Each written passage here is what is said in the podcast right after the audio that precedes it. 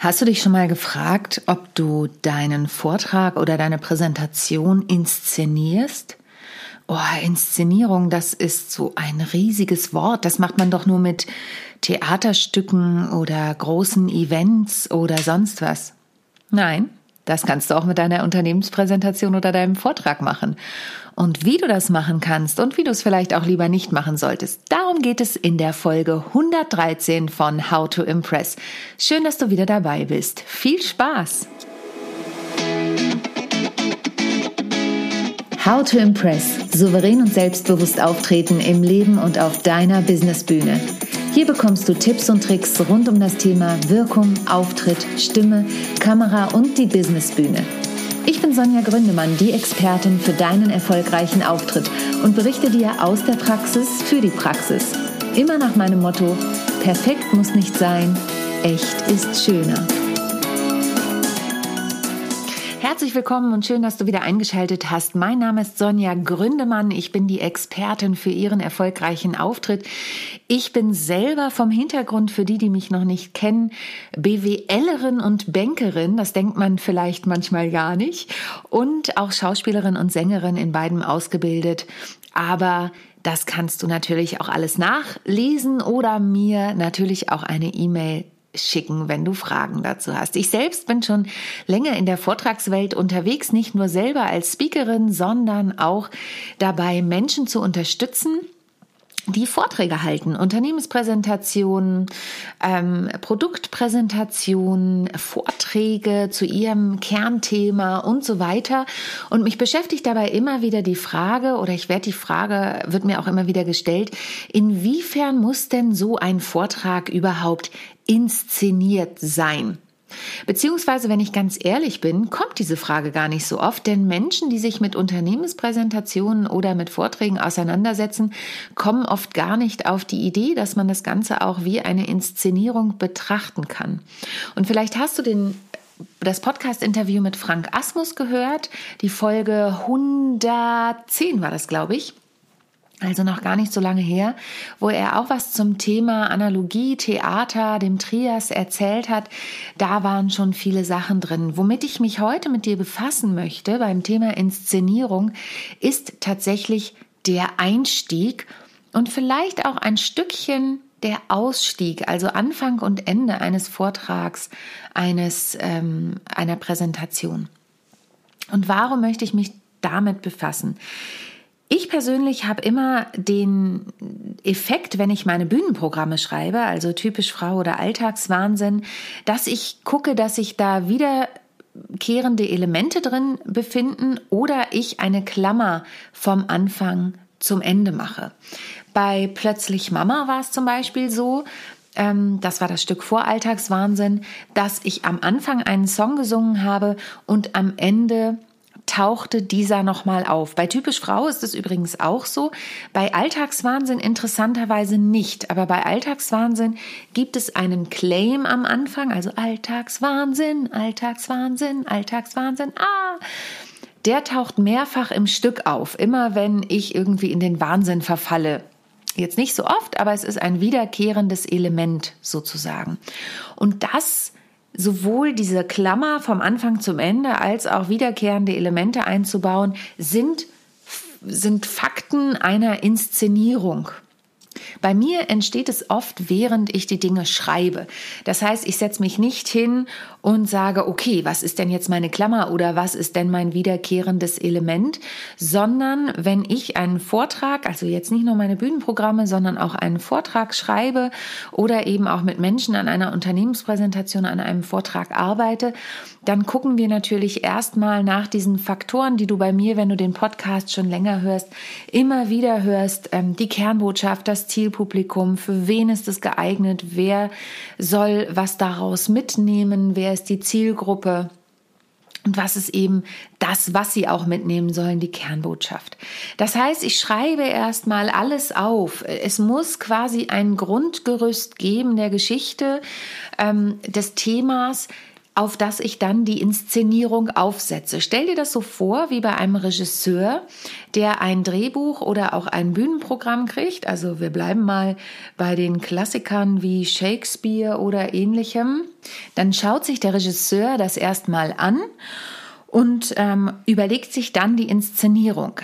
Also, vielleicht hast du schon mal Sommernachtstraum gesehen. Ich habe zum Beispiel vor vielen Jahren am Deutschen Schauspielhaus hier in Hamburg Sommernachtstraum gesehen das kann auf unterschiedlichste Art und Weise inszeniert werden. Manchmal ist es auch so, dass der Regisseur sich die Freiheit nimmt, da bin ich jetzt aber mit den Rechten auch nicht so betraut, wie das bei welchem Stück ist, dass er am Text ein bisschen was ändert. Aber wenn das so Klassiker sind, dann ist eher eine unterschiedliche Inszenierung. Also es kann sein, dass der Regisseur sagt, ich möchte es moderner anlegen, dann kommt da sowas drin wie Handys vor oder ähm, oder in einer bestimmten in einem bestimmten Outfit. Ich möchte den Sommernachtstraum rockig anlegen, ja, dann haben die halt alle eher Lederklamotten an. Oder oder oder. Das heißt, der Regisseur guckt, wie möchte er das Ganze inszenieren so dass das Stück in seinem Sinne auf der Bühne ist. Und so mache ich das auch mit meinen Bühnenprogrammen. Ich schreibe erst meine Stücke. Natürlich ist es so, dass, weil ich die ja auch selber schreibe, mir bei der ein oder anderen Sache dann schon Ideen für Requisiten oder Kostüme kommen und dann schreibe ich das auch schon mit auf. Das Ganze kann sich aber nochmal verändern. A, im Überarbeitungsprozess und B, im Probenprozess. Und warum erzähle ich dir das so? Weil das für Vorträge nichts anderes ist. Für Vorträge oder Unternehmenspräsentationen ist es auch so, dass du natürlich erstmal guckst, wie sind die Inhalte? Was möchte ich, was transportiert wird? Was sind gegebenenfalls auch kleine Gimmicks, die ich einbaue, also eine Requisite oder ähnliches? Auch das empfehle ich immer. Ein äh, kleines Giveaway zum Beispiel. Und dann guckst du, wie du das Ganze am Ende inszenierst. Und da zählt eben auch sowas dazu wie, wie gestalte ich meinen Anfang und wie gestalte ich mein Ende? Denn you never get a second chance for the first impression. Das heißt, wenn der Anfang nicht schon catchy ist, also so, dass die Leute Lust haben, weiter zuzuhören, dann verlierst du sie gegebenenfalls schon. Es gibt ja auch diese Sprüche, dass eine Aufmerksamkeitsspanne nicht länger als acht Sekunden ist durch das Internet. Das hoffe ich nicht. Dann hast du nämlich schon seit sieben Minuten abgeschaltet. Ähm, und das wissen wir aber alle, dass natürlich die Aufmerksamkeitsspannen sehr gering geworden sind. Das heißt, es muss schon was sein, was mich wirklich mitnimmt. Ich gehe noch mal kurz zurück zu meinem Bühnenstück Alltagswahnsinn. Da ist es eben dieser Anfang, der sehr kräftig mit dem Klavier gespielt wird und ich singe dann drauf. Ich bin noch nicht sichtbar und am Ende kommt dieser laute Schrei. Da sind die Leute erstmal wach. Ob sie es dann gut finden, ist noch mal die andere Sache. Aber sie sind auf jeden Fall wach. Und ähm, bei typisch Frau zum Beispiel, wo es ja diese Klammer gibt, da runde ich das Stück nochmal ab, indem ich nochmal auf typisch Frau eingehe und da dieses, diesen Song singe, in dem das vorkommt. Und damit gehen die Leute dann raus. Das heißt, ich brauche einen klaren Abschluss. Ein bisschen aus dem Nähkästchen geplaudert. Ich merke bei Alltagswahnsinn, wenn du keinen Techniker hast, der einen Black am Ende macht, also das Bühnenlicht ausmacht, dann ist es manchmal schwierig für die Leute nachzuvollziehen, dass das Stück zu Ende ist. Das ist was, was ich, und das kann ich dir auch immer nur wieder an die Hand geben, was ich immer wieder betrachten muss und möchte und optimieren muss und möchte. Wie mache ich das mit meinen Inszenierungen? Sind die noch stimmig? Muss ich da was verändern? Oder ähm, kann ich das so lassen und es ist wirklich eindeutig messbar? Das ist zum Beispiel auch bei Gags, die zwischendrin kommen, die gehören ja auch zur Inszenierung im Prinzip dazu. Ähm, funktioniert meine Handbewegung mit dem, was ich da gerade sagen möchte? Als Beispiel nochmal aus dem musikalischen Stück. Ich habe den sogenannten Pumpensong drin äh, ich pumpe, pumpe, pumpe, pumpe im Sauseschritt und habe da eine Pumpe. Und dabei mache ich Bewegung, also eine Milchpumpe, und mache dabei Bewegung und muss immer wieder überprüfen, okay, Kommt es noch an oder muss ich da was verändern? Ist es sinnvoll, die Babyflasche mit reinzunehmen oder nicht? Das jetzt nur mal als Beispiel. Jetzt übertragen wir das Ganze wieder zurück auf die Businesswelt. Also, schau für dich, was ist denn dein Vortragsthema? Erstelle deinen Vortrag, schreibe ihn meinetwegen runter oder überleg dir die Folien, die du verwenden möchtest. in welcher Art der Präsentation auch immer du bist wenn du Folien brauchst und haben möchtest. Erfahrungsgemäß gerade im Firmenbereich sind Folien immer noch ein beliebtes Tool und ich sage ja auch immer wieder, ich bin kein Folienfeind. Dann schau dir die Stories an. Thema Storytelling gibt schon mehrere Folgen, mache ich bestimmt demnächst auch mal wieder eine. Welche Geschichten kannst du erzählen? Also wie kannst du Zahlen, Daten, Fakten abrunden? Durch Geschichten brauchst du überhaupt Zahlen, Daten, Fakten? Können das die Leute in einem Handout bekommen? Oder reicht es, ähm, wenn du die kurz anteaserst und dann eine Geschichte erzählst, so dass sie in Erinnerung bleibt?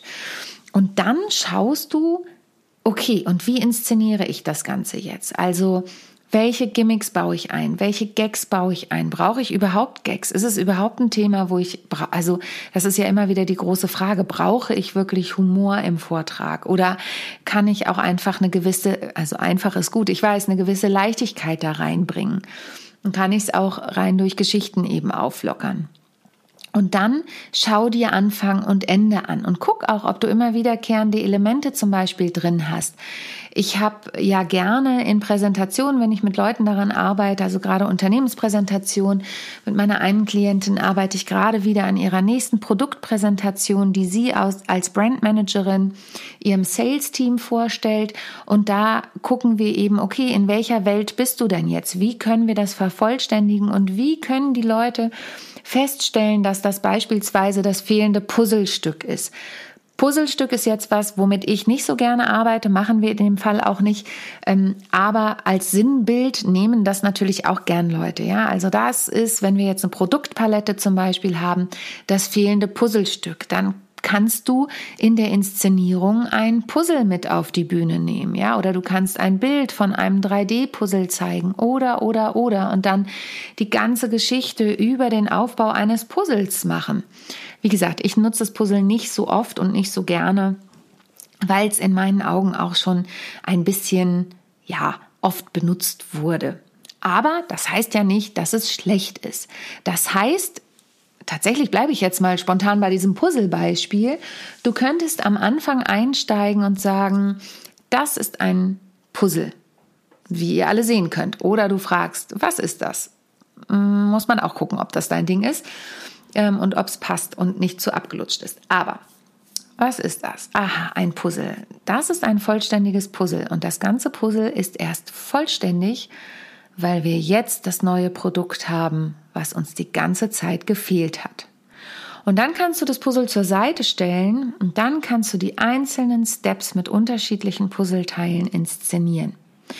Das bedarf natürlich viel Übung, Feintuning, aber ich kann dir sagen, am Ende haben die Leute, die dir zuhören, ein Bild im Kopf und du bist nicht Vortrag XY, du bist nicht Unternehmenspitch XY, sondern du bist der Unternehmenspitch mit dem Puzzle. Oder, wenn wir das nochmal übertragen auf eine Kundensituation, vielleicht fühlen sie sich im Moment, als ob ihr Puzzle noch nicht vollständig ist. Und wir, wir sind das fehlende Puzzlestück. Das wussten sie noch nicht. Deswegen erzählen wir es Ihnen heute. Also du merkst, das ist dann Intro und dann am Ende natürlich entweder zwischendrin immer wieder das Puzzle mit einzubinden und am Ende natürlich nochmal die Auflösung zu geben, warum jetzt das Puzzle vollständig ist. Und das bedarf natürlich auch eine ordentliche Person, Portion Selbstbewusstsein. Aber wenn du nicht mit einem Selbstbewusstsein in einen Pitch gehst, brauchst du gar nicht reinzugehen.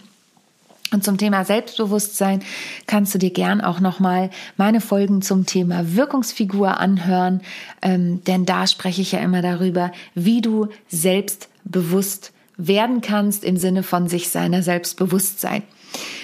So, das war die heutige Folge zum Thema Inszenierung. Wenn du dazu Fragen hast, ich weiß, es ist ein riesiges Thema. Ich kann dir aber nur noch mal ans Herz legen, wenn du wie gesagt dazu Fragen hast, melde dich gern bei mir, buch auch gern einen Termin bei mir, denn ein Vortrag, eine Präsentation sollte nicht weniger sein als eine Inszenierung, um eben in Erinnerung zu bleiben. Kleiner Side, ähm, kleine Side Note.